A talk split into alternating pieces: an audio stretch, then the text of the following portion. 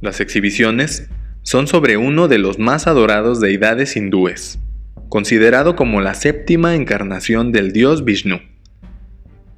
Ha sido una inspiración y un ideal entre el país de cómo debe ser un humano perfecto, un hombre de altos valores y llamado Purushuttam, que significa el hombre ideal, se ha convertido en una tradición, un epítome de justicia y valor.